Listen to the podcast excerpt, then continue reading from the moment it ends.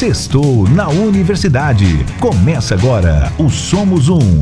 Universitários Missionários na Rede 316. Como fugir da tentação? A nossa sociedade ri desse tipo de assunto. Para a nossa sociedade, tentação é uma coisa é, é, picante, é uma coisa agradável, divertida. É, é comparado com uma coisa assim, ah, eu estou de dieta e aí eu vejo um, um bolo na vitrine de uma loja, eu fico com aquela tentação de comer o bolo. Quando eu vejo, já caí na tentação. Estou comendo bolo, né? Ou eu estou endividado, mas eu vejo uma, uma roupa bonita na vitrine e eu passo em tantas vezes no cartão, eu me enrolo mais. Para a nossa sociedade, falar em tentação é falar de coisinhas assim meio inofensivas. Mas, quando a gente conhece a palavra de Deus, a gente sabe que não há nada de inofensivo na tentação. Né? Tentação é um assunto muito sério. Tentação é um assunto que realmente derruba muitos servos do Senhor, muitos servos do Senhor, muita gente que teve uma vida é, é, de serviço, uma vida que abençoou muitas pessoas. De vez em quando a gente é surpreendido com a notícia de que caiu em algum tipo de tentação, caiu em algum tipo de pecado, que prejudica o seu testemunho público, prejudica o testemunho da igreja, inviabiliza muitas vezes o ministério. O que, que eu estou querendo dizer? Eu estou querendo dizer que saber o que é o certo e o que é o errado nem sempre é suficiente para nos proteger do erro. Tem muita gente que está caindo e sabendo que o que está fazendo não é certo. Tem muita gente que está caindo por não saber lidar com a tentação. A tentação vem e ele cai, e ela cai, tá? E aí ficam culpados, ficam envergonhados, né? ficam é, é, sentindo a pior das criaturas porque caiu na tentação. Como lidar com isso? Como trabalhar com isso? Né? Então, esse programa de hoje, esse quadro do nosso programa de hoje é dedicado a todos aqueles que lutam contra as tentações, né? todos aqueles que não estão conformados, todos aqueles que não querem levar uma vida cristã medíocre, uma vida cristã é, morna, como a igreja de Laodiceia, meio barro, meio tijolo. Se você é universitário, ou se você está fora da universidade, mas você quer aprender a lidar com as tentações e você quer aprender a vencer as tentações, então fique com a gente, assista o programa de hoje, que esse programa é para você.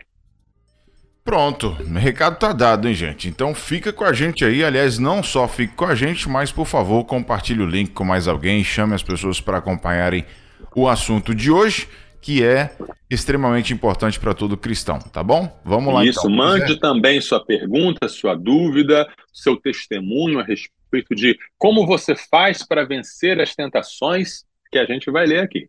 Exatamente, não pode ficar à vontade para compartilhar aqui, para tirar sua dúvida, para deixar um comentário aqui com a gente é, em relação ao assunto de hoje. Abraçar aqui a Fátima que está chegando, temos a irmã Graça também, que está aqui mandando boa tarde para gente. Pessoal que está chegando aqui, sejam bem-vindos, sejam bem-vindas. É, a gente se conectando aqui de toda parte do Brasil, pastor Marcelo. Olha, olha que benção. Lá da Serra, no Espírito Santo, Paulo Afonso, na Bahia, Altamira, no Pará. Galera de Campina Grande, na Paraíba, Salvador, Bahia, Guarulhos, São Paulo, Pinheiro, no Maranhão, Tatuí, São Paulo, Santa Luzia, Minas Gerais, Paulistana, Piauí, Belo Horizonte, Minas, Rosário, Maranhão, é muita gente. E ó, fora do Brasil, nossa audiência está lá em cima também, pastorzão, ó.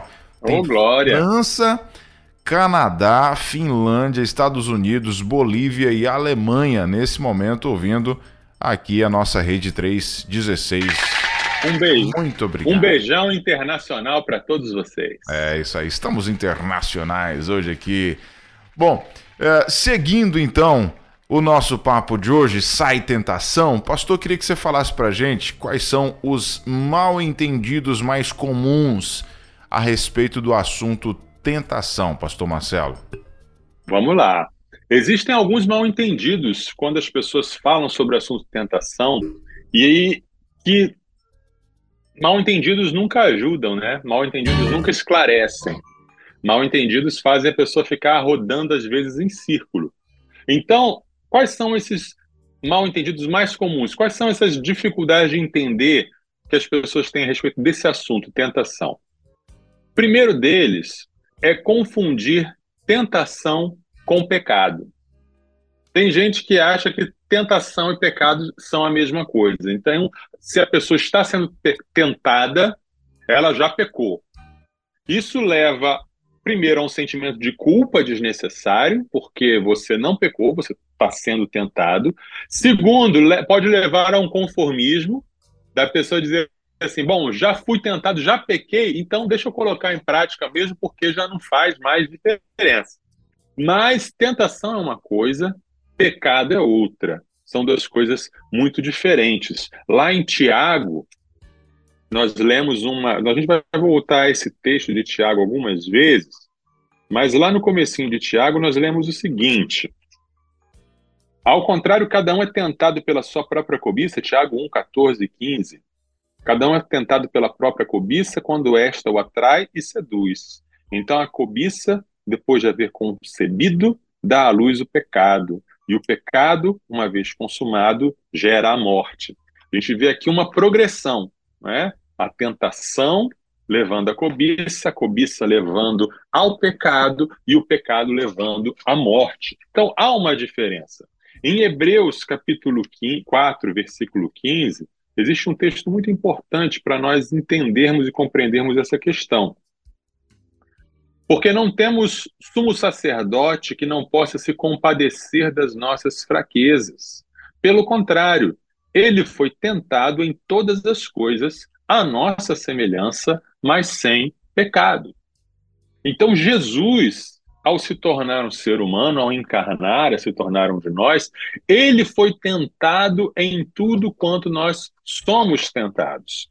E se nós cremos na palavra de Deus, se nós cremos na inspiração da palavra de Deus, significa que se ele foi tentado, ele foi tentado. A gente, às vezes, algumas pessoas imaginam que a tentação de Jesus foi uma mentirinha, porque ele não poderia né, cair na tentação. Não, ele foi tentado. Significa que havia possibilidade dele cair na tentação, senão não seria uma tentação. Então Jesus ele foi tentado em todo tipo de tentação, ou seja, todas as atrações que o pecado exerce sobre um ser humano estavam sobre Jesus. E, no entanto, o texto bíblico é claro em dizer que Jesus nunca pecou. Ele é o Cordeiro Imaculado, ele não teve pecado. E ele mesmo diz: quem é, quem é dentro de vocês que me convence de pecado? Ou seja, é possível ser tentado e não pecar são coisas diferentes. Né? O, a tentação é o convite para o pecado. A tentação é a proposta para o pecado. A tentação é a atração para o pecado. E o pecado é quando você cede à tentação. O pecado é quando você aceita o convite da tentação. A tentação te chama para dançar. Você estende o braço e vai dançar com ela. Isso é o pecado. Então não fique se torturando, você que é cristão, você que é fiel a Deus, você que busca a, a palavra de Deus, e vem tentações na sua vida, vem é, é, é, propostas para você, como diz aquela música do Thales Roberto, né? Todo dia o pecado vem e me chama, todo dia as propostas vêm e me chamam, mas eu escolho Deus. Então não fique se sentindo menos espiritual porque vem a tentação porque até sobre Jesus veio a tentação, ok? Esse é o primeiro mal entendido que a gente precisa tirar da nossa mente ao pensar no tema tentação.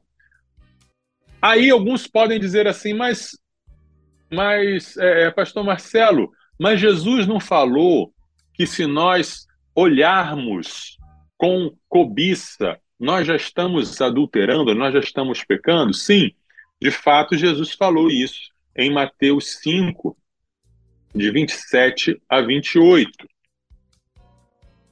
Vocês ouviram o que foi dito: não cometa adultério. Eu, porém, lhes digo: todo o que olhar para uma mulher com intenção impura já cometeu adultério com ela no seu coração. Jesus aqui não está falando de tentação. Jesus está falando de pecado. A diferença é que esse pecado que Jesus está falando aqui é um pecado que não é visível externamente. É um pecado que acontece apenas na mente e na imaginação. Ah, pastor Marcelo, mas então qual é a diferença entre você pecar esse adultério mental, né, ou, ou, ou esse adultério no coração, e você ser tentado? A diferença está nessa palavra aqui que o texto diz: intenção. O que configura um pecado é a intencionalidade. O que configura um pecado é, é, é você pecar de propósito. Para ser pecado é preciso ser proposital. Então, levando aqui em conta esse exemplo que Jesus dá, né? todo aquele que olhar para uma mulher com uma intenção impura já cometeu pecado de adultério no seu coração. Vamos imaginar um homem andando na rua e passa uma mulher, né? uma mulher bonita, ou uma mulher com roupas provocantes, ou uma mulher que desperta, então, a atração, desperta o desejo. Até esse ponto é tentação. Até esse ponto não ocorreu nenhum pecado. Despertou é, é, é, o desejo, atraiu esse desejo, atraiu esse olhar. Porém, há uma escolha. Né? O homem ele pode pegar esse olhar, pegar essa imagem e ficar ruminando essa imagem na sua mente e ficar imaginando coisas. Né? Eu não estou nem falando daquela questão de ah, se olhar uma vez é, é, é, é, não tem problema, se olhar a segunda já é pecado. Porque às vezes a pessoa pode olhar uma vez só e já bastou. Esse primeiro olhar não é o olhar, mas é o que você vai fazer com o olhar, o que você vai fazer na sua mente com o que você viu. Né? Como a questão da pornografia, por exemplo. Na pornografia, você está intencionalmente buscando imagens para se excitar, você está intencionalmente buscando imagens para ter o prazer sexual. Então, embora não haja contato físico com outra pessoa, há um pecado sexual, há um pecado de prostituição, adultério, fornicação, mesmo sendo só mental. Então, o que vai diferenciar a tentação do pecado é a sua intencionalidade. Como disse o Lutero naquela famosa frase: você não pode impedir um passarinho de pousar na sua cabeça, mas você pode impedi-lo de fazer ninho na sua cabeça. Então, o pensamento que você abriga, que você acaricia, que você intencionalmente, com vontade própria, você vai é, é, é, alimentando, já não é mais uma tentação, já é um pecado. É, um, é o pecado da cobiça, tá? Outra, espero que tenha ficado clara essa diferenciação entre a tentação, a prática do pecado, e a tentação e a prática do pecado mental, o pecado da cobiça. Tá? Outro mal entendido que muitas pessoas. Pode falar se quiser, né? Qualquer Não, hora que você quiser. Eu só ia, eu só ia assim, destacar essa questão do, do, do da intenção, é, porque às vezes você está num ambiente e você não projetou nada em relação ao pecado, né? Você tá ali tranquilo e tal, e aí surge uma situação que você é tentado e aí você tem a escolha de, de ceder ou não, né? Ceder exato, ao, exato. Ao pecado. Se você cede, se você cede, ok, beleza, você pecou, você cedeu à tentação, você escolheu pecar, e aí o prejuízo virá. É se você não cede, beleza. Agora, um, um outro cenário, num outro cenário, é, que, que o ser humano ele já projeta o pecado, ele já, ele já meio que tá intencionado. Ele já vai para aquilo, exato. Isso, ele já tá com a, talvez ele não, não verbalizou isso, sabe? Mas ele já tá um pecado premeditado. Exatamente. Aí chega lá e ele já sabe que vai ter a tentação e cai. Então, quer dizer, nesse caso o prejuízo é maior ainda. Aquele que de repente não estava esperando foi tentado cair, ele vai ter o prejuízo, é como se tiver, vai ter uma uhum. consequência, mas a consequência uhum, daquele sim. que já estava planejando, projetando na sua mente cair na tentação, situação. Isso acontece muito, é. né, pastor? Sim, sim, é, é como aquela pessoa que fica na beira da piscina, né? Ó, ó, oh, será que eu vou escorregar? Ó, oh, eu não queria me molhar, mas eu estou aqui na beira dessa. É, é exatamente assim. Algumas pessoas se colocam na situação de tentação porque já querem pecar. Né? Estão mentindo talvez para si mesmo, mas já querem pecar. E às vezes acontece também o contrário. Às vezes acontece do pensamento da tentação aparecer do nada. Você não está olhando para nada, uhum. você tá, você não viu nada, nenhuma imagem específica te chamou atenção, nenhuma pessoa específica, mas o pensamento vem. Uhum. Ai, caramba, esse pensamento de novo. Sim. Né? E uhum. isso acontece principalmente com pessoas que. É, estamos falando especificamente de, de pensamentos na área sexual. É, acontece com pessoas que já tiveram a vida sexual ativa antes de se converter, uhum. pessoas que já tiveram contato com pornografia. A imagem vem, pá, uhum. o pensamento vem. É pecado? Não, é tentação. Uhum. O que, que você tem que fazer? Na mesma hora, sai, sai. Pensar em outra coisa, desviar ativamente, combater esse pensamento. Você não pecou. Veio a flecha da tentação e você resistiu. Agora, se vem o pensamento e você fica se alimentando dele, se deliciando dele, já é um pecado. Curtindo tá? uma saudade, curtindo um, um, aquele momento ali de. Flashback. Momento flashback. É. é... Aí, aí já, é, já, é complicado, já é complicado. É, mas é isso é interessante a gente, a gente frisar é, é, isso aí, porque realmente as pessoas elas sabem é, até onde elas podem ir, sabem isso. qual é o limite, né? Porque cada um, cada um de nós, nós conhecemos os nossos pontos fracos, né? Isso mesmo. A gente, a, gente, a gente tem uma dificuldade ainda, onde a gente ainda tem uma, uma, uma certa, um certo desafio, né? É, espiritualmente Isso. falando. Então, sabendo disso, né? A Bíblia manda a gente vigiar, a Bíblia manda a gente correr da aparência do mal. E muita gente, e muitas pessoas, né? Não fazem isso né? Fica como pastor. Isso mesmo. E falar, a gente às vezes da quer... piscina lá, ah, será que eu vou me molhar aqui? É, é isso mesmo. É, e a gente às vezes quer terceirizar o cuidado com a nossa própria alma. Quer dizer, alguém me vigie, né? Uhum. Alguém me segure. Alguém tem que dizer para mim onde eu posso ir, onde eu não posso ir, o é. que que eu posso assistir, o que que eu não posso assistir, o que que eu posso ler, o que que eu não posso ler. Aí aquelas várias perguntas que surgem às vezes no gabinete pastoral. Pastor, o crente pode ir em tal ambiente? O crente pode ir em tal festa? Né? Eu posso fazer tal coisa? E aí o que Jesus fala, meu irmão, é, você, é com você mesmo. Né? Especialmente no ambiente universitário, né, falando aqui especificamente, você não vai ter ninguém vigiando você. Você não vai ter nem seu pastor, nem seu pai, nem sua mãe para dizer o que, que você pode ou não pode. E você precisa ter essa autocrítica e essa honestidade de dizer: olha, vamos pegar um, um, um outro tipo de, de, de tentação.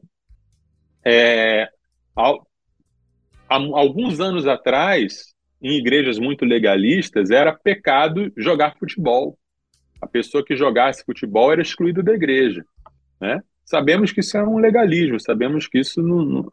Mas, se você toda vez que joga futebol, você xinga, você bate no seu irmão, você faz falta, então você já sabe que aquilo ali é uma fonte de tentação para você. E ali é, um, é um, um, um, campo minado. Ou você aprende a jogar sem pecar, ou você diz: não, eu não tenho condições, porque aquilo ali, para mim, me faz pecar. Né? Então é preciso ter uma maturidade individual e pessoal para reconhecer essa questão de quais são meus pontos fracos, o que que me faz cair, o que que me faz pecar. Você falou do exemplo do futebol aí, eu, eu lembrei de um, um pastor, tem um, um, pastor, um amigo que ele, ele, ele não assiste mais jogo do Flamengo, ele é flamenguista. Ele não Sim. assiste, já tem uns dois ou três anos. Deus vai tocar no coração para ele ser curado disso também. Amém. Vamos lá. ele não assiste mais jogo, ele é flamenguista.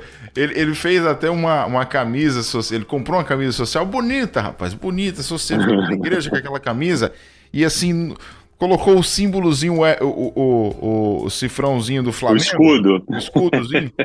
não, não foi escudo, não. Aquele clube de regatas Flamengo, que ele, é, ele é bem, ele é bem uh -huh. mais, mais discreto, né? e mandou bordar na camisa. E às vezes ele vai até para a igreja com aquela camisa, ninguém percebe que aquilo ali é o, é o, é o símbolo do Flamengo.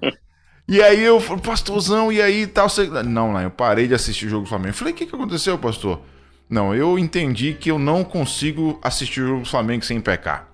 Então eu não assisto mais, porque me bate uma uhum. ira, eu quero soltar Sim. uma palavra torpe, não posso soltar, e eu fico um pouco ansioso, eu me entrego demais, então eu sou um torcedor do Flamengo, mas sem assistir jogo do Flamengo. Depois que o jogo passa, eu vou lá, assisto os melhores momentos e tá tudo certo, mas eu não assisto mais jogo isso. do Flamengo. Ele ainda é teve maturidade é... para entender que não dá para ele.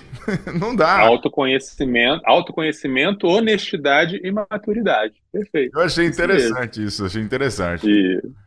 Bom, é. um outro mal entendido é um Pode outro seguir. mal entendido que existe em relação ao tema da tentação é confundir tentação e provação. Né? As pessoas acham e confundem muito essa palavra, essas palavras, tentação e provação. Em Tiago, capítulo 1, versículo 12, está escrito assim: Bem-aventurado é aquele que suporta com perseverança a provação, porque depois de ter sido aprovado, receberá a coroa da vida, a qual o Senhor prometeu aos que o amam. E seguindo, o texto diz: Ninguém ao ser tentado diga, sou tentado por Deus, porque Deus não pode ser tentado pelo mal, e ele mesmo não tenta ninguém. Qual é a diferença entre provação e tentação? A provação existe para nos aprovar, para nos fortalecer. A provação, ela existe para nos, nos aperfeiçoar, para nos fazer crescer.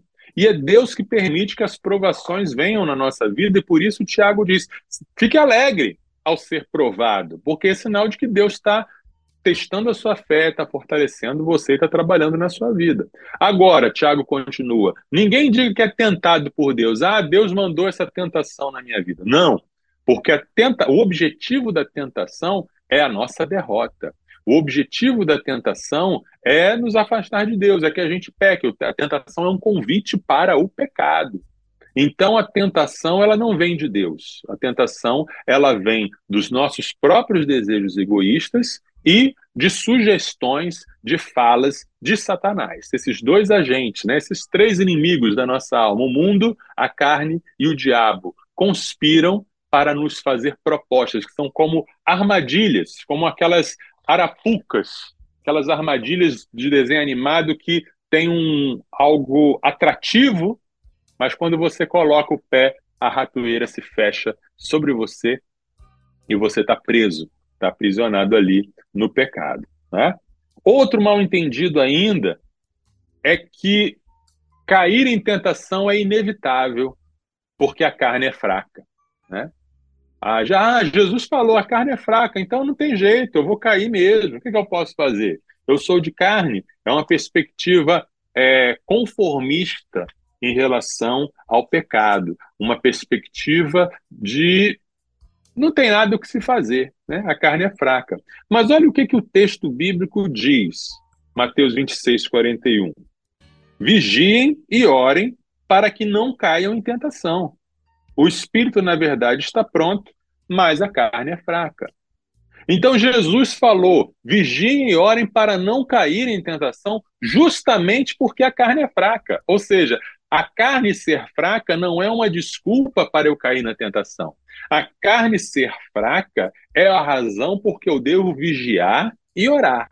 Porque só vigiando e orando eu vou fortalecer o meu espírito eu vou depender do meu espírito para eu não cair em tentação. Então, note, o objetivo disso tudo é não caiam, vigiem, orem para que não caiam em tentação.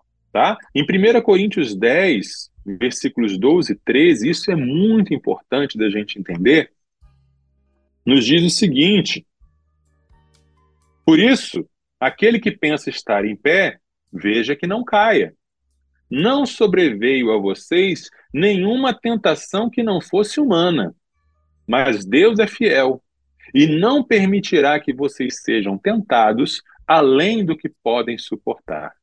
Pelo contrário, juntamente com a tentação, proverá livramento para que vocês a possam suportar. Ou seja, cair em tentação é uma escolha humana temos uma escolha diante da tentação. Paulo fala: não veio sobre vós tentação que não fosse humana, ou seja, não existe uma tentação sobre-humana. Não existe uma tentação além das forças humanas. Não, tudo que Deus permite chegar a nós, e com certeza o diabo ele preferiria estar nos tentando de várias e várias formas, mas Deus coloca um limite. E ele só permite que chegue até nós aquela tentação que eu posso dar conta. Ou seja, aquela tentação que vem, eu não posso me enganar e dizer para mim mesmo, ah, é mais forte do que eu. Não, meu irmão. Você tem escolha. Você pode dizer não para a tentação. Aquele que está de pé, cuidado para que não, não caia. Se Paulo está falando isso, é porque é possível não cair. Né? É possível viver uma. Não viver uma vida, é possível não pecar hoje. Vamos colocar assim. Né? É possível não pecar hoje. Não é, não é possível viver uma vida sem pecado, mas é possível não pecar hoje. É possível pecar menos. É possível não cair tanto no, na, na, em toda tentação que aparece. Né? Tem gente que se conformou a um estado de derrota espiritual. Tem gente que se conformou a um subnível de vida espiritual e está. Ah, é assim mesmo. Não, não é assim mesmo. É escolha. Né? A vida cristã é uma vida de escolha e Deus nos dá essa escolha diante da tentação. Perfeito. Agora 3 horas e 35 minutos aqui na nossa rede 316, 3 e 35. Uh, abraçar aqui a galera que está chegando, a Laira, que está acompanhando a gente, Laira e Ayla, é, Silve, Silvelice também, lá da PIB de Viana, Maranhão.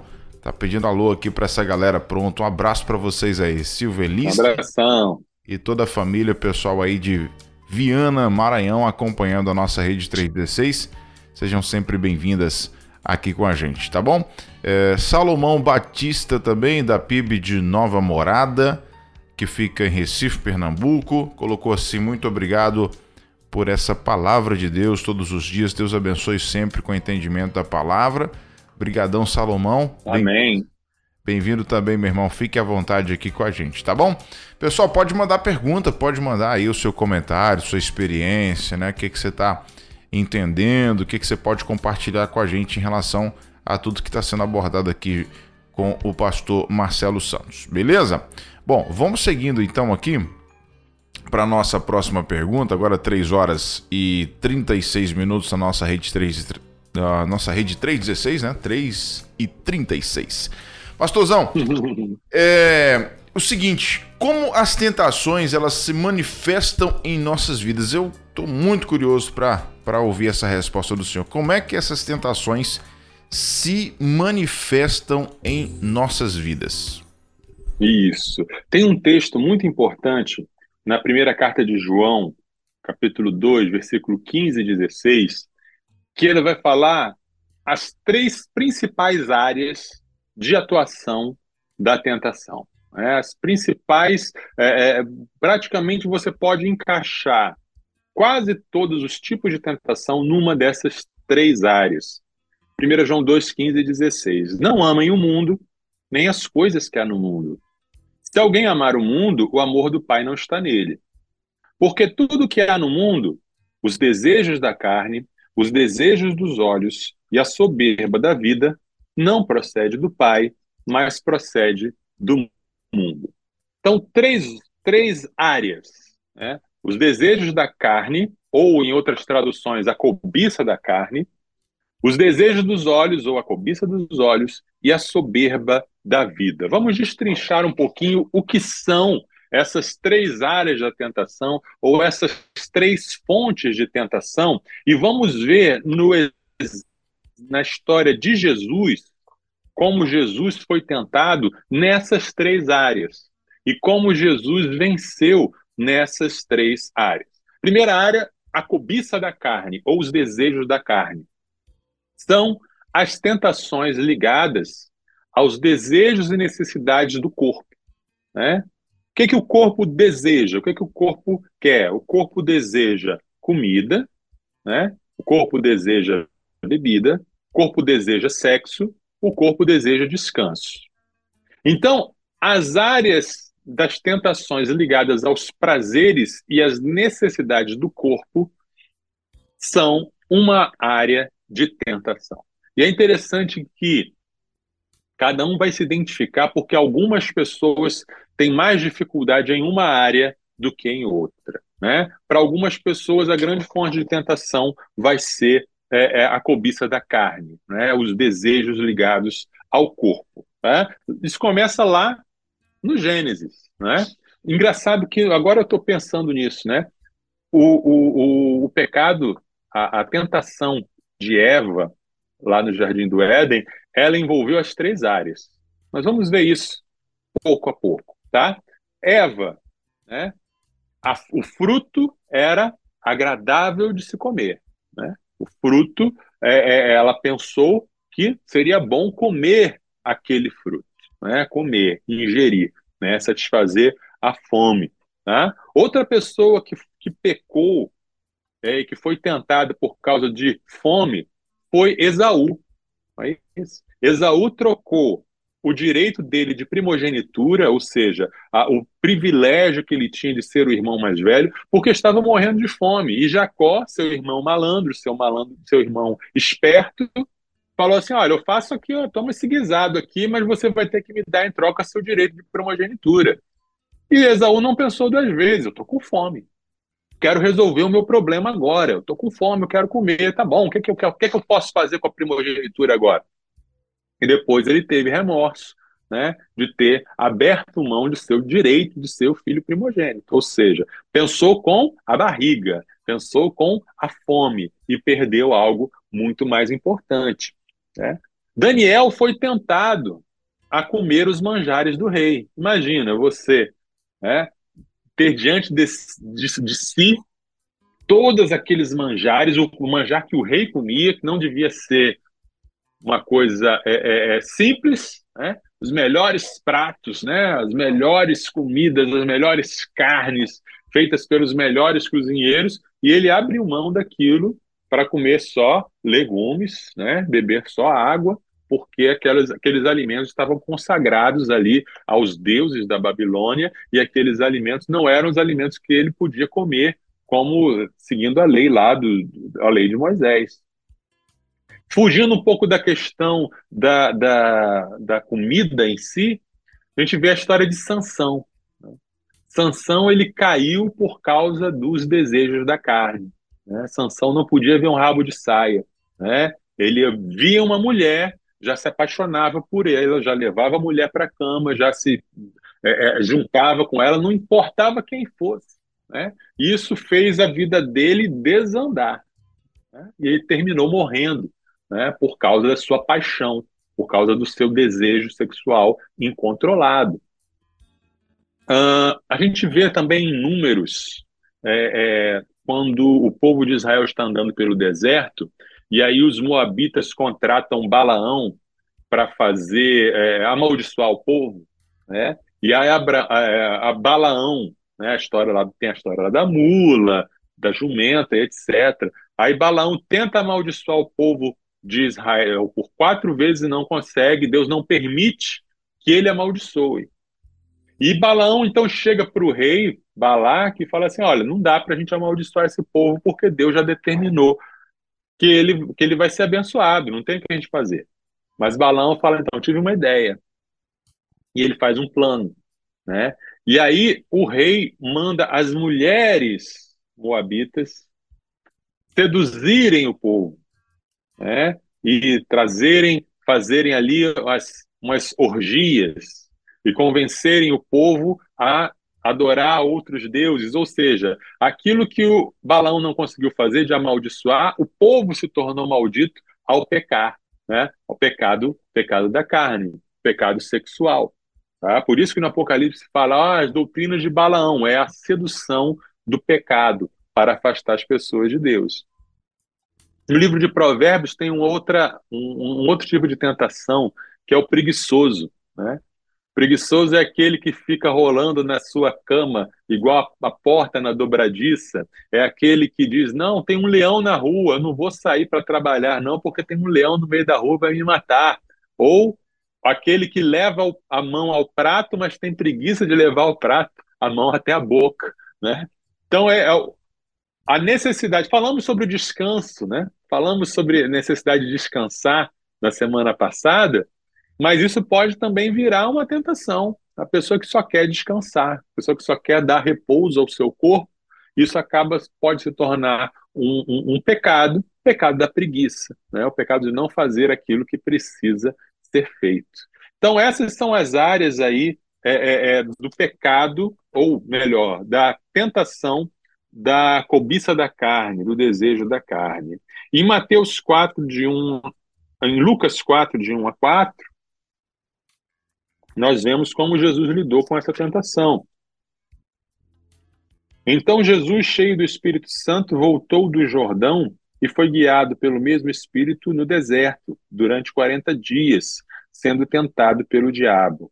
Nada comeu naqueles dias, ao fim dos quais teve fome. Então o diabo disse a Jesus: Se você é o filho de Deus, mande que esta pedra se transforme em pão. Mas Jesus lhe respondeu: Está escrito: O ser humano não viverá só de pão. Então Jesus ele foi tentado na sua carne. Ele tinha um uma necessidade, não era nem um desejo apenas, né? necessidade de comer, legítima. Mas ele não deixou que essa necessidade é, o fizesse pecar. Ele não deixou que essa necessidade interrompesse o projeto que ele estava tendo do jejum. Então ele não deixou que o seu corpo o dominasse. E ele responde então para o diabo, usando as palavras de Deus: é, tem coisas mais importantes do que a comida, né? tem coisas mais importantes do que satisfazer o meu corpo. Fazer a vontade de Deus, me alimentar da palavra de Deus é mais importante até do que as necessidades básicas como comida, descanso, sexo, tudo isso deve ser feito para a glória de Deus. E se não der para ser feito para a glória de Deus, então eu abro mão, porque Deus é mais importante. Tá? Então, assim, Jesus venceu a tentação da cobiça da carne. Cobiça dos olhos. Né? Cobiça dos olhos tem a ver com o desejo daquilo que podemos ver, aquilo que atrai o nosso olhar. Aí a gente volta novamente para Eva, né, que ela viu que a fruto, o fruto da árvore proibida era bonito de se olhar, era atraente aos olhos. E ela viu, opa, que bonito, deixa eu ver o que é isso aqui, tá? A gente vê essa essa essa tentação acontecendo, por exemplo, com Ló, sobrinho de Abraão, né? Quando Abraão e Ló os rebanhos deles ficaram grandes demais para andarem juntos, e Abraão então fala para Ló: escolha aí a terra que você quer. Ló olhou para as campinas e viu uma terra fértil, viu um, um, uma planície muito bem irrigada, e ele olhou aquilo e ficou: nossa, é aqui, aqui é o paraíso, aqui é o jardim do Éden, é para cá que eu vou. Né? E era Sodoma e Gomorra. Né? Então, a, a aparência da atração, da abundância, levou a perder, né, perder sua esposa, né, perder a casa, perder tudo, porque né, ele teve que fugir ali às pressas da destruição de Sodoma. Acã, né, o texto lá de, de, do, daquele personagem que depois de que eles, o povo de Israel destruiu Jericó, e Deus tinha mandado eles não pegarem nada, ele viu né, uns tesouros, viu umas barras de ouro, uma capa e umas moedas, e ele olhou, e ele cobiçou, e ele guardou, e por isso morreu, né? por isso levou à destruição dele e de toda a sua família. Geazi, que era o servo de, de Eli, Eliseu, né? quando Naamã foi curado, e Naamã então mandou uma, uma carroça cheia de presentes, e Eliseu falou: Não, não quero, não, pode mandar em volta. Aí ele, Geazi, que era o servo, viu aquilo, ficou com o olho grande, inventou uma mentira para ele ficar. para ele, ele fez um desvio de verba, né? Fez o um desvio de verba da oferta e aí ficou leproso por causa disso. Em 1 Timóteo 6,9, tem um alerta né, sobre isso, sobre a cobiça dos olhos. Mas os que querem ficar ricos caem em tentação, em armadilhas e em muitos desejos insensatos e nocivos que levam as pessoas a se afundar na ruína e na perdição. Ou seja, a cobiça dos olhos tem a ver com o desejo de ter, com o desejo de ter as coisas bonitas que eu posso ver, o desejo de posse, que muitas vezes leva as pessoas ao desejo de ficar rico. Tem, aí tem a ver com descontrole financeiro, com se endividar para ter aquilo que você viu na televisão, com, tem a ver com a ganância de ter cada vez mais. Tudo isso está ligado à cobiça dos olhos, ao desejo daquilo que a gente vê. Né? É, vamos lá. Como Jesus venceu essa tentação? Lucas 4, de 5 a 8. Então o diabo o levou para um lugar mais alto e num instante lhe mostrou todos os reinos do mundo e disse: Eu lhe darei todo este poder e a glória destes reinos, porque isto me foi entregue e posso dar a quem eu quiser. Portanto, se você me adorar, tudo isso será seu. Mas Jesus respondeu: Está escrito: Adore o Senhor seu Deus e preste culto somente a Ele. Mais uma vez, Jesus usa a Escritura né, para falar: olha, é só Deus que deve ser adorado. Né? É só Deus que é digno de todo louvor. Meus olhos devem estar voltados para Deus, meus olhos devem buscar a glória de Deus. Eu não vou me curvar a nada para ter esses tesouros, para ter essas coisas belas, essas coisas bonitas, porque os meus olhos estão em Deus. Tá? Terceira área da tentação é a soberba da vida. Isso tem a ver com vaidade, isso tem a ver com o desejo de ser aplaudido. Né? Isso tem, é, um, é, uma, é um tipo de tentação, por isso que eu digo, cada tipo de tentação parece que ataca mais um tipo diferente de pessoa. Essa é uma tentação muito sutil. É uma tentação que passa muito despercebida. Né? A pessoa que tem a tentação, por exemplo, da, da, da cobiça da carne, uh, são pecados muito visíveis. Todo mundo sabe quem é o beberrão, todo mundo sabe quem é o promíscuo, a promíscua, o adúltero, todo mundo sabe quem é o preguiçoso, está é, muito na cara. Né? A pessoa com, com a cobiça dos olhos também, né? A pessoa vê quem é muito é, é, é, ganancioso, né? quem é muito esbanjador, ou quem é muito sovina, é muito claro de ver. Mas a soberba da vida às vezes passa despercebida.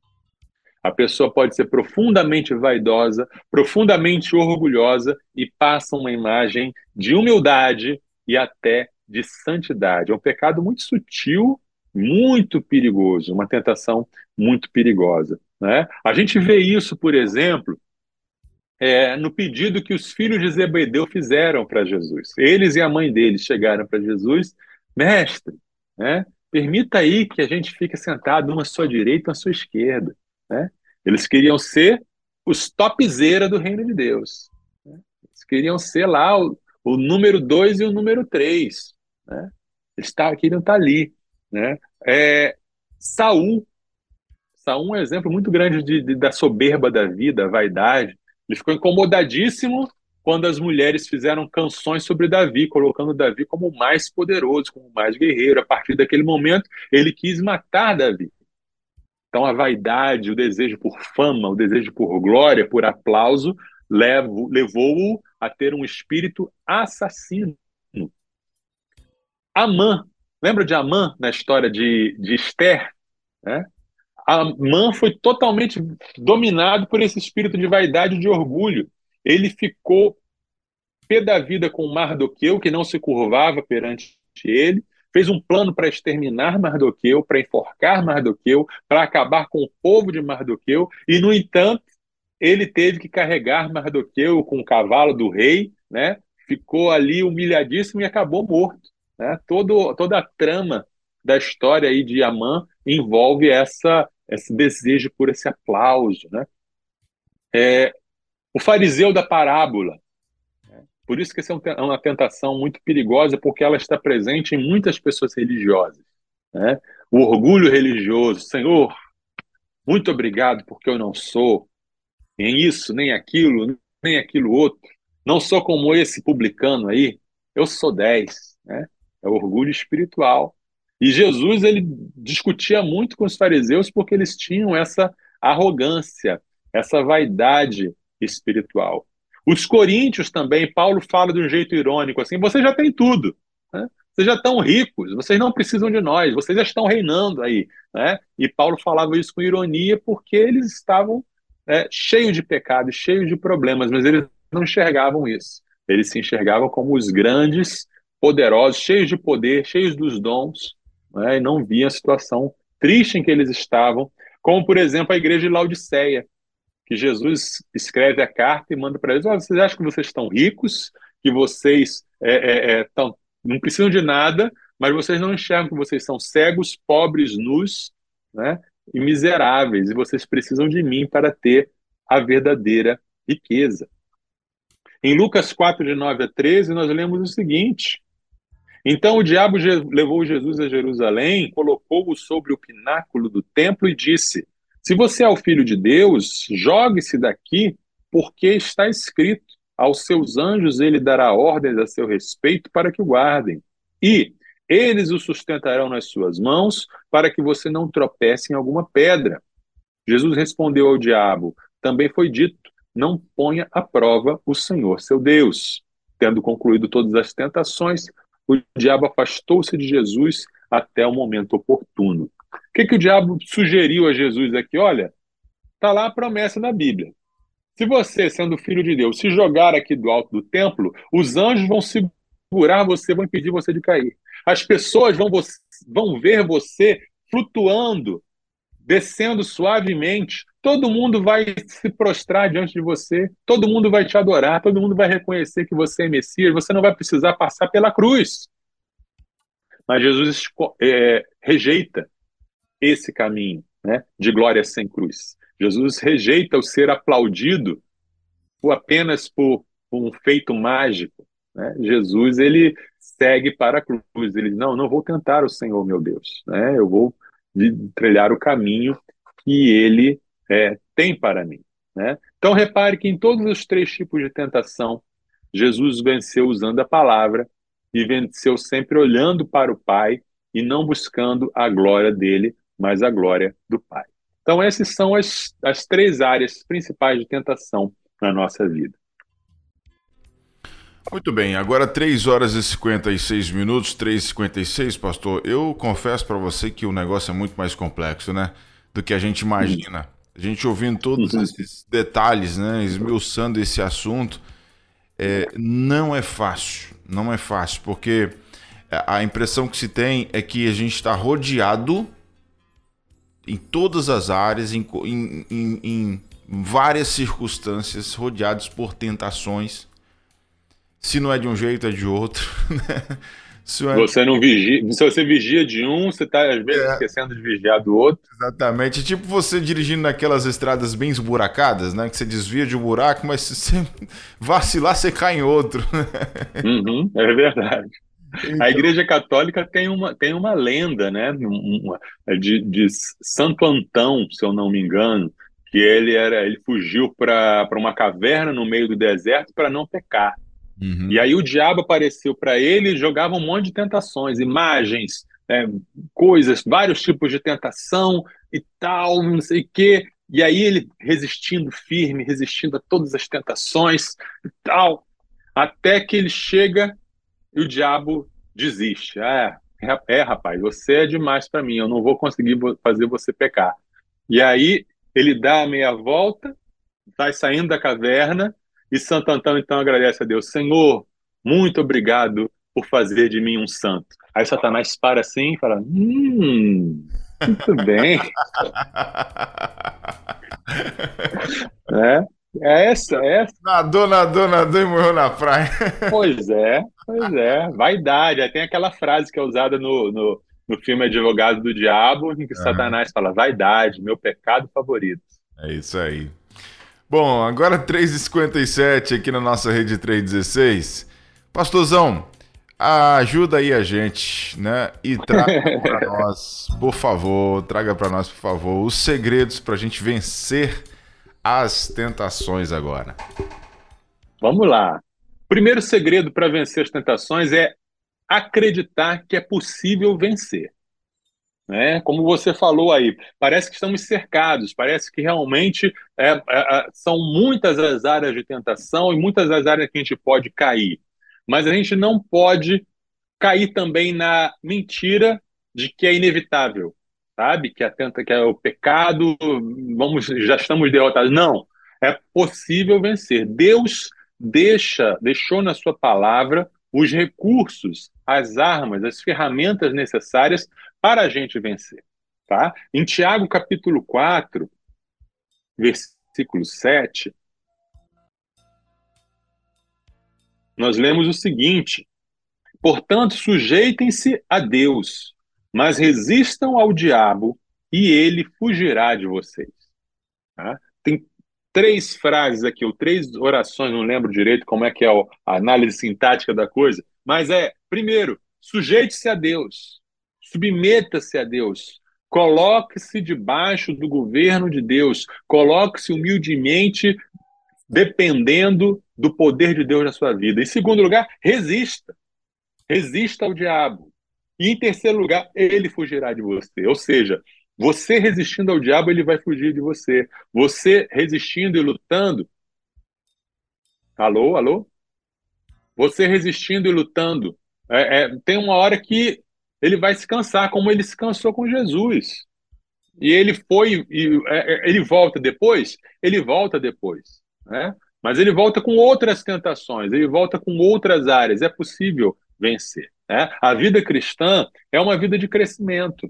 Né? Deus nos promete vitórias, Deus nos promete estar conosco, Deus promete. É, é, se a gente está sempre caindo no mesmo pecado, o diabo vai fazer a festa. Ele vai sempre nos atacar naquele mesmo ponto. Ele já sabe, ali, essa porta aqui está escancarada, não, não tem guarda, não tem cadeado, está aberta. Eu posso entrar por aqui à vontade. Mas se você fecha essa porta, né, e você resiste, ele vai tentar outras portas. E a vida cristã é assim mesmo. Você fortalece de um lado e vai para o outro, vai para o outro. Né? Mas se você está sempre caindo nas mesmas coisas, nas mesmas áreas, é uma vida cristã sem crescimento. É uma vida cristã é, que fica sempre empacada. Né?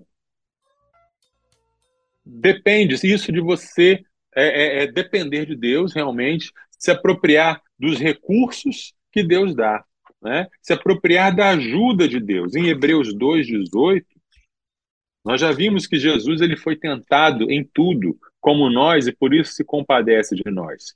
E no versículo 18 nós lemos: Pois naquilo que ele mesmo sofreu, quando foi tentado, é poderoso para socorrer os que são tentados. Nós temos o recurso valioso do próprio Jesus vivendo em nós, aquele que foi tentado em tudo. Então ele compreende as nossas tentações. Ele sabe o que, que, que nós sentimos quando estamos sendo tentados. Ele sabe até melhor do que nós, porque Jesus resistiu até o fim. E a gente, às vezes, resiste só um pouquinho. Né? Então, ele sabe como é, é essa dor é, é, da tentação. Essa dor de você resistir à tentação. Porque a tentação em si ela é gostosa, ela é prazerosa. Mas quando você diz não a ela, começa a ter a tensão. Né? Então Jesus sabe o que é isso, ele pode ajudar, não é? Ele pode te ajudar a vencer, tá? Entender a sua própria dinâmica, como é que as, as tentações atuam na sua vida, ajuda muito.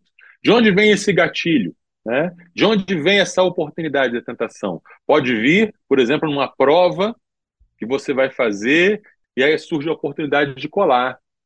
Pode vir como uma mentira salvadora. Puxa, se eu não falar, se eu falar a verdade, eu vou me encrencar. Mas se eu mentir, tudo se resolve. Aí é a oportunidade que a tentação aparece. Né? Uma, algo que leva a uma explosão de raiva pode ser a sua área de tentação. Prazer sexual pode ser a sua área de tentação. Identifique qual é a sua área. E aí vigie e ore, como nós lemos em Mateus 26, 41. Não só orar, não só vigiar, mas as duas coisas, vigiar e orar. Vigiar é estar atento, é estar prestando atenção nos buracos da estrada. Epa, peraí, tem buraco desse lado, deixa eu desviar. Opa, tem um buraco aqui, vou desviar também. Mas eu estou atento, eu estou prestando atenção. E orar, pedindo a ajuda de Deus. Senhor, me socorre, Senhor, me ajuda, Senhor, vem, é, vem em meu alcance, vem em, em, em, em meu socorro e me dá o poder, Né? Me dá o poder espiritual para resistir. Usar a palavra como Jesus usou. Né? Jesus ele foi tentado, isso é muito importante entender. Jesus foi tentado como homem. E ele venceu a tentação como homem. É, Jesus não estava hackeando o jogo. Tá? Os, os, os gamers vão entender. Não, Jesus não estava hackeando o jogo, não estava trapaceando. Ah, eu venci porque sou Deus. Não, ele venceu como homem. E como homem, ele venceu usando a palavra. Ele memorizou a palavra, como todo bom judeu fazia. Aos 13 anos já tinha decorado vários versículos, e aí ele usou esses versículos para responder a Satanás. Você também pode fazer isso. Você pode memorizar a palavra de Deus e quando a tentação vier, você responde com um trecho da palavra equivalente. E às vezes, meu querido, minha querida, você vai ter que usar a estratégia de José, José do Egito, e simplesmente correr. José estava sendo tentado, estava sendo assediado, assédio sexual pela, pela patroa dele, pelo, pela esposa do, do seu senhor, que ele era escravo, e ele fugiu quanto pôde. E teve uma hora que ele teve que fugir, literalmente deixando a capa com ela. Ou seja, ele saiu correndo. Tem hora que você tem que sair correndo, não não fique com medo de te acharem maluco, não fiquem com medo de, de te acharem é, é, inconveniente. Saia, saia do ambiente, saia do relacionamento se for necessário, né? Saia do, do trabalho, se for possível. Veja aí o que, que se dá para fazer. Mas fuja, fuja, porque às vezes é, é, a gente quer enfrentar a tentação. E Jesus nos ensina a orar: Pai, não nos deixes cair em tentação, mas livra-nos do mal. E a nossa, a gente tem que resistir ao diabo, né? mas da tentação a gente deve fugir. Tá? É, pedir ajuda, né? discipulado, a mentoria, né? Não acho que você é mais forte do que você pensa que é. A carne é fraca. Por isso você tem que se revestir da armadura espiritual. Tá? E eu vou encerrar esse programa lendo sobre a armadura de Deus, em Efésios 6, de 10 em diante. Quanto ao mais, sejam fortalecidos no Senhor e na força do seu poder. Vistam-se com toda a armadura de Deus para poderem ficar firmes contra as ciladas do diabo. Porque a nossa luta não é contra o sangue e a carne, mas contra os principados e as potestades, contra os dominadores deste mundo tenebroso, contra as forças espirituais do mal nas regiões celestiais. Por isso, peguem toda a armadura de Deus para que vocês possam resistir ao dia mal e, depois de terem vencido tudo, permanecerem inabaláveis Portanto, fiquem firmes, cingindo-se com a verdade e vestindo a couraça da justiça. Tenham os pés calçados com a preparação do evangelho da paz, segurando sempre o escudo da fé, com o qual poderão apagar todos os dardos inflamados do maligno. Usem também o capacete da salvação e a espada do Espírito, que é a palavra de Deus. Orem em todo tempo no Espírito, com todo tipo de oração e súplica, e para isto vigiem com toda perseverança e súplica por todos os santos. Então é isso, é a armadura de Deus, é se revestir do próprio Jesus. É estar nele, estar dentro dele e a cada dia, a cada manhã, a cada momento, fala: Senhor, me reveste, me dá a verdade, a justiça, o evangelho, a salvação, me dá tudo que eu preciso para estar protegido, para estar guardado, porque sozinho eu não consigo, mas dependendo de ti, eu consigo. Contigo eu sou mais do que vencedor. E é isso, meu irmão. Maravilha, maravilha. 4 horas e 7 minutos. Eu acho que quando a gente tem a consciência de que nós dependemos de Deus para tudo, inclusive para resistir às tentações, para ser vencedores nesses desafios espirituais em relação ao pecado, é, quando a gente entende isso, é, a coisa fica mais fácil, porque assim, é, às vezes tem pessoas, pastor, e você deve conhecer alguém assim, que se acha autossuficiente, que, que. Assim, Pronto, é, o, auto... é meio caminho para derrota, né? É. Se acham fortes, entendeu? E, e eu acho que aí que está o, o grande perigo. Quando você realmente Isso. entende, confessa ao Senhor, sabe, é, que você é fraco, que você precisa dele, que, que sem ele não dá. Aí o, o poder de Deus se aperfeiçoa em sua fraqueza. E aí fica, fica mais fácil a gente Exatamente. ser vencedor. Exatamente. Nos livros dos reis, a gente vê muito isso acontecer, né? Uhum. Reis, às vezes, que é, eram menores em número, mas clamavam a Deus e dependiam de Deus e venciam grandes exércitos. Mas aí o rei, às vezes, ficava soberbo. Ah, eu, isso aqui eu consigo, eu dou conta, não dependia de Deus e era derrotado. Então, sim, né, a dependência de Deus, a humildade diante de Deus e clamar e pedir e confiar nesse poder de Deus que opera em nós e que nos livra. A gente, por isso a gente ora, né? Não nos deixe cair em tentação, mas livra-nos do mal. Por quê? Porque teu é o reino, o poder e a glória para sempre. Amém. É isso. 4 e 9 aqui na nossa 316. Então nós conversamos hoje aqui no nosso Somos Um é, sobre o tema tentação, né? Sai tentação com o pastor Marcelo Santos. Quer concluir com mais alguma coisa, pastorzão? Ou ficamos por isso mesmo? É isso, né? E, e, e lembrando, né? Você pode vencer, né? Vá em frente, resista, você vai ter vitória sobre as suas tentações. Antes da gente se despedir, só é, registrar aqui a participação da Marta Cabral, colocou aqui, boa tarde, pastor Marcelo, Nayan, excelente tema. Estou aqui na livraria Pão da Vida, ligadíssima na 316, muito bom, incrível como as pessoas não percebem esses pecados em suas vidas. Que Deus tenha misericórdia de nós. A Marta Cabral está na Bahia. É, temos também aqui a Dirce Fonseca, da PIB de Itaipava, lá em Itapemirim. Itapemirim que fica no Espírito Santo. Ela mandou aqui áudio pra gente. Vamos ver se a gente consegue ouvir os áudios dela. Eu gosto demais da Rede 316. Quando posso, que dá para mim ouvir, eu gosto de todos os programas. Uhum de manhã à noite. Benção. Todos eles são muito bons. As mensagens, hinos. Muito bom mesmo. Show de bola, meu irmão. Glória a Deus. Que Deus continue abençoando a direção dessa rádio que tem sido bênção para nossas vidas. Amém. Obrigado. Pela... Amém. Irmã disse, tá num carro, né? Tem, tem, tá em movimento lá, a irmã disse acompanhando a gente. Tem a Elsa também, deixa eu ver o que, que ela está dizendo para a gente aqui. É... Pode me dizer onde fica esse versículo, esse último versículo que o pastor falou, por favor? Aquele da armadura, Efe... nos revestir? Efésios, Efésios 6, de 10 a 18. Efésios 6, de 10 a 18. Tá bom, Elsa?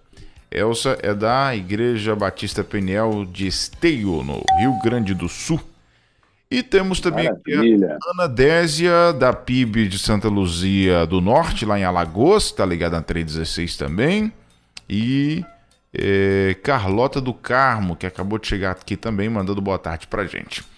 É isso, pastor. Semana que vem, do que, que a gente vai falar, pastor Marcelo Santos? Profissão ou ministério? Como escolher? Profissão ou ministério? Como escolher?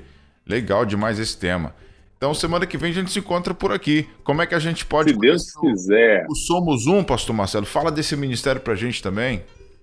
Ministério Somos Um quer ajudar você, universitário cristão, a fazer discípulos na universidade. Temos treinamentos na área de vida com Deus, de defesa da fé, cosmovisão cristã e evangelização discipuladora. Procure a gente lá no Instagram, arroba Universitários Missionários, manda uma DM se você quiser que tenha um treinamento de evangelização, um treinamento do Somos Um na sua igreja, na sua região, a gente pode fazer acontecer. Procure também o canal Somos Um Universitários Missionários no YouTube. Procure também na livraria Missões Nacionais.org.br para você adquirir os nossos materiais físicos também estamos na Amazon. Agora você pode também adquirir os e-books do projeto Somos Um. Né? Então vai lá na Amazon.com e você pode então baixar, é, comprar, né, a preços bem baratinhos, os nossos livros eletrônicos. Somos universitários missionários, perguntas que não querem calar. Né? E você pode também adquirir os roteiros de PGM multiplicador, de pequeno grupo multiplicador universitário, no portal da Igreja Multiplicadora. Vem com a gente. Fechou. Obrigado, pastor Marcelo. Bom final de semana para você, meu irmãozão. Bom fim de semana a todos. Deus abençoe. Até mais. Sextou na Universidade. Universitários Missionários na Rede 316.